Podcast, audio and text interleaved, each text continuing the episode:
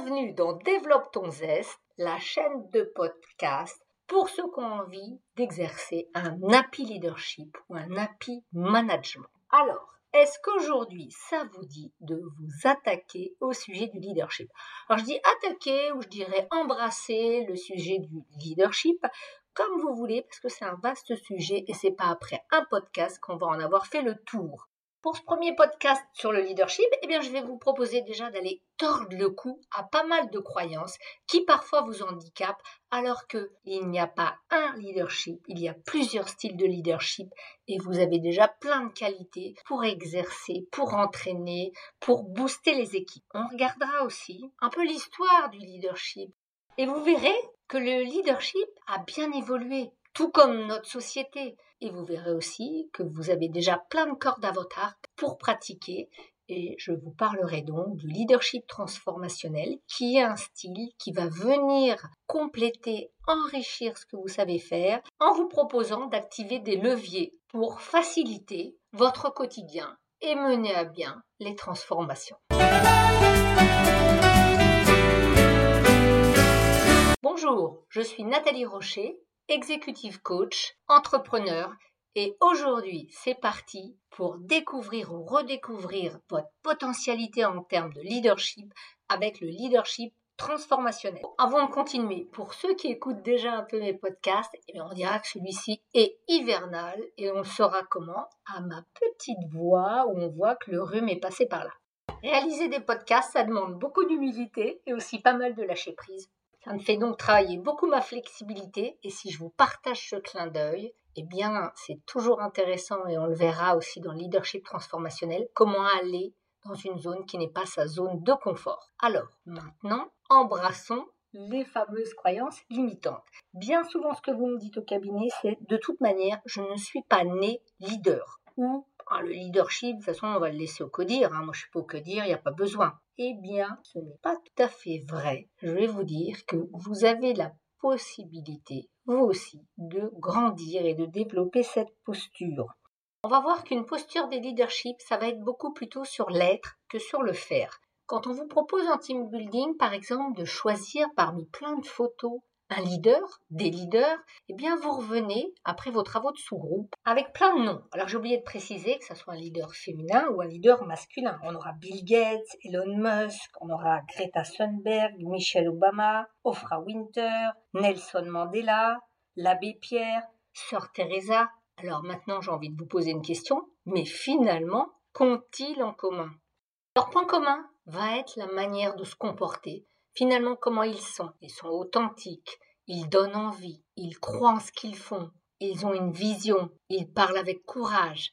Et cette posture, c'est celle qui va toucher les gens. Donc finalement, être leader, chacun à sa façon, c'est d'aller toucher l'autre pour pouvoir l'embarquer. C'est à ça qu'on va reconnaître le leadership. Et la bonne nouvelle, c'est que chacun d'entre vous peut développer une de ces soft skills. Avant d'aller sur comment faire, on va déjà pencher notre regard sur l'histoire du leadership au travers du temps.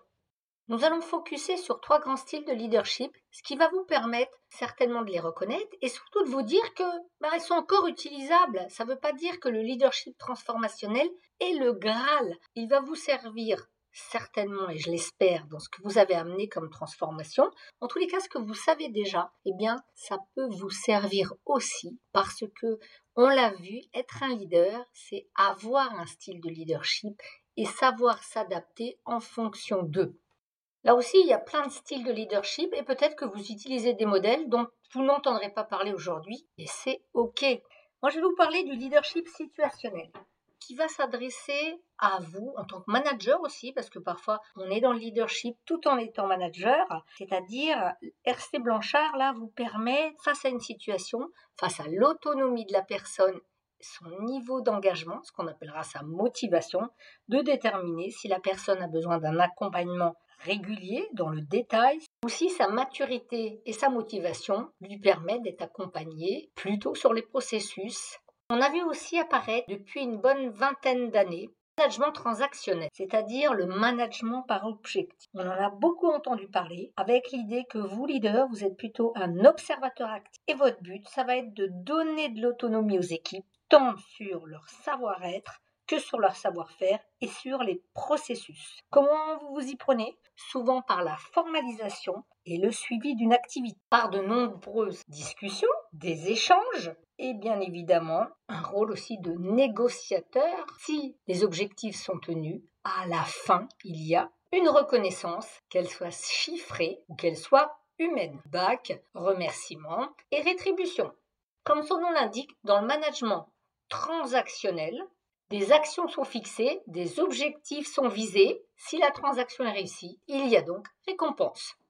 Les leviers du leadership transactionnel sont quoi? Sont la visée de la performance, de l'excellence. Le grand ressort, ça va être la motivation extrinsèque. Ça veut dire quoi? Ça veut dire si tu fais quelque chose, tu peux avoir une grosse voiture, un grand bureau, tu peux avoir une reconnaissance qui viendra de l'extérieur. La relation managériale, plutôt la négociation et un contexte, souvent avec des grandes roadmaps, des visions et des objectifs structurés, prévisibles, connus et un environnement stable. Là, je viens de vous lister toutes les clés de succès du leadership transactionnel. Alors je vais vous poser une question. À votre avis, est-ce qu'aujourd'hui, il est possible d'avoir encore toutes ces clés de succès? Eh bien, ça va devenir de plus en plus rare. La réponse à cette question tient en quatre petites lettres. On l'a déjà vu dans un podcast et si vous ne l'avez pas vu, bah, je vous propose d'y aller après. Le monde est devenu VUCA. VUCA, ça veut dire quoi? Volatile, incertain, complexe et ambigu. Donc du coup, pour avoir de la stabilité, pour avoir une vision claire à long terme, ça va pas être facile. Pour rester strict et puis aussi pour motiver et embarquer les gens, on voit que c'est plus difficile. Par exemple, vous vous en rendez compte pour ceux qui recherchent les talents. Un des grands enjeux dans les sociétés, c'est un, comment détecter les nouveaux talents, comment les garder et comment aussi faire venir les nouveaux talents. On voit donc qu'au niveau des motivations, la motivation extrinsèque, c'est-à-dire euh, tu auras un beau job, tu recevras beaucoup d'argent, eh bien ça ne fait plus obligatoirement venir toutes les foules. Qui change beaucoup aujourd'hui, c'est la lettre U, uncertainty dans VUCA. Beaucoup plus d'incertitude, de difficulté à prévoir. Et la lettre A de l'ambiguïté. À aujourd'hui, il est très difficile de faire des plans à long terme et on vous demande chaque jour d'avoir une flexibilité d'ajustement, d'où les approches agiles qui permettent de réajuster en permanence. Ce qui a changé aussi, c'est l'engagement. Vous nous sollicitez beaucoup sur la question de comment engager les équipes, comment les embarquer. Oui, parce que la motivation est différente. Vous avez sûrement entendu parler de la démission silencieuse comment chacun déjà peut-être donne beaucoup de lui pour garder son job, mais surtout comment chacun peut s'y retrouver, comment chacun peut apprendre et récupérer une motivation, peut-être avec d'autres pairs, avec des accompagnements. De ce fait, le leadership transactionnel n'est plus applicable partout. Les leviers se sont taris et c'est pour ça que je vais vous parler maintenant du leadership transformationnel afin de regarder et surtout d'identifier d'autres leviers qui aujourd'hui permettent l'engagement. Alors ces leaders transformationnels, qu'est-ce qu'ils font? Eh bien déjà, ils vont avoir à communiquer leur vision d'une manière positive, avec optimiste et avec beaucoup d'émotion. Ils donnent à ceux qui les entourent une vraie perspective de développement et surtout un sentiment d'être considéré pour le meilleur de ce qu'ils sont. On va plutôt aller travailler sur les forces. Chacun va contribuer à la hauteur de ce qu'il peut apporter. Ils savent penser hors de tout conformisme et invitent les autres à en faire autant. C'est-à-dire comment créer à partir de ce qu'on a, comment oser essayer, comment franchir les limites pour faire autrement. Et puis, ils inspirent le respect avec toujours cette exemplarité à travers une confiance et une compétence qu'ils vont exprimer. Donc, vous retrouverez bien évidemment des ingrédients que vous avez déjà vus dans le leadership.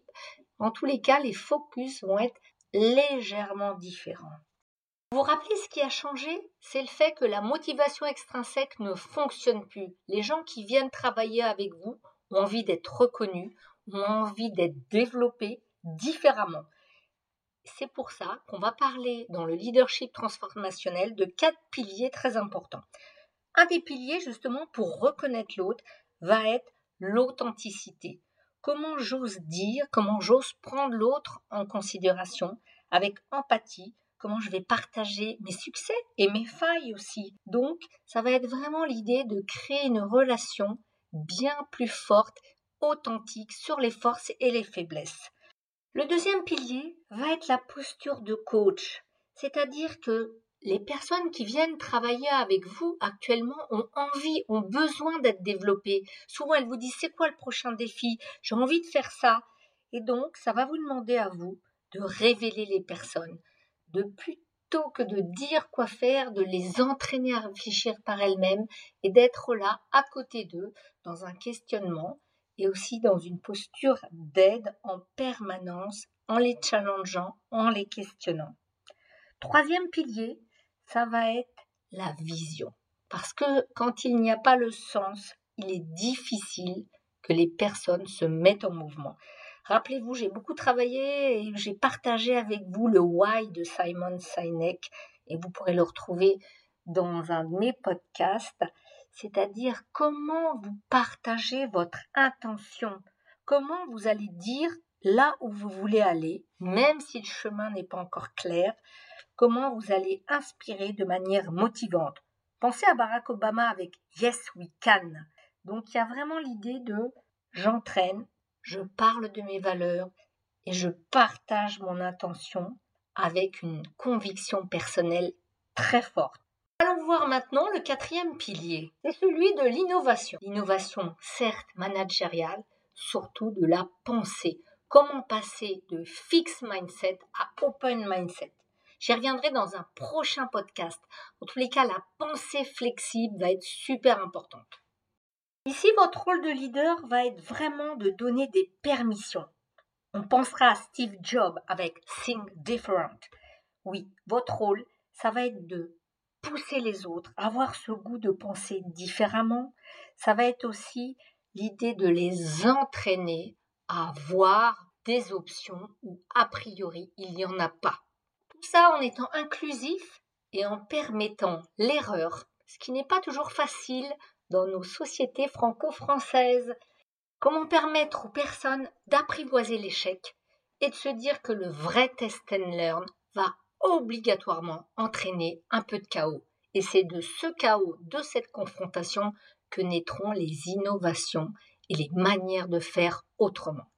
Voyons maintenant comment développer un peu ce leadership transformationnel. Je vous ai parlé des quatre piliers et j'ai envie de démarrer avec l'authenticité. Alors bien évidemment, hein, j'ai envie de vous dire qu'une fois que vous aurez fini avec ce podcast, c'est ouvrir une porte vers une nouvelle porte. Allez écouter les autres podcasts où je vous parle de la vision, de l'authenticité. Par contre, je vais quand même échanger avec vous quelques petites pistes de réflexion. Si on démarre par l'authenticité, l'idée, ça va être de bien se connaître. Et ça, en tant que leader, vous l'avez bien compris, sur ce style de leadership-là, la connaissance de soi va être première. Socrate, connais-toi toi-même. Donc, qui dit connaissance de soi, dit connaissance de ses émotions, dit intelligence émotionnelle. On parle de posture, on parle de soft skills. Il n'y a rien à faire, il y a juste à se connaître en sachant ce qui vous impacte et en sachant comment les autres peuvent être impactés. Donc l'authenticité, c'est partager certainement vos idées, mais en tous les cas, partager vos convictions. Voilà, le why, le pourquoi j'ai envie de vous amener là, qui va être intimement lié à notre deuxième pilier, la vision. Finalement, quand je suis authentique, je sais dire ce qui me va, je sais dire ce qui me va moins. Et vous avez remarqué les nouvelles générations, elles osent, elles osent vous questionner, elles osent vous demander et surtout, elles vont être très focus sur le sens. À quoi ça sert? Pourquoi? Qu'est-ce que ça va permettre? Afin de clarifier votre vision, je peux vous proposer de travailler à partir de l'approche des niveaux logiques de Robert Dills en répondant bien évidemment à la première question, le why, le sens, l'identité du groupe, de l'entreprise, les croyances, les valeurs sur lesquelles vous voulez travailler, que vous voulez fondatrices, les capacités demandées dans votre institution ou votre organisation, les comportements que vous visez et bien évidemment l'environnement. Alors j'en ai pas encore parlé, mais en tous les cas, il est sûr que certaines structures ne favorisent pas le leadership transformationnel. Donc si à un moment ça bloque, il y aura peut-être besoin aussi de revoir les modes organisationnels, les modes de management ou de suivi des processus. C'est là qu'intervient mon troisième pilier avec l'innovation. Parce que bien évidemment, si vous commencez à changer les manières de converser, de dire, si vous donnez une vision, il va y avoir en face, et c'est logique, quelques résistances, quelles que soient les générations, chacun a aussi ses habitudes. Donc, pour que ça puisse fonctionner, il y aura besoin de passer à ce qu'on appelle la pensée flexible. Je vous le promets, je vous ferai un petit podcast là-dessus. C'est Adam Grant qui a beaucoup travaillé là-dessus afin de réfléchir à pourquoi garder l'esprit ouvert est votre meilleur atout.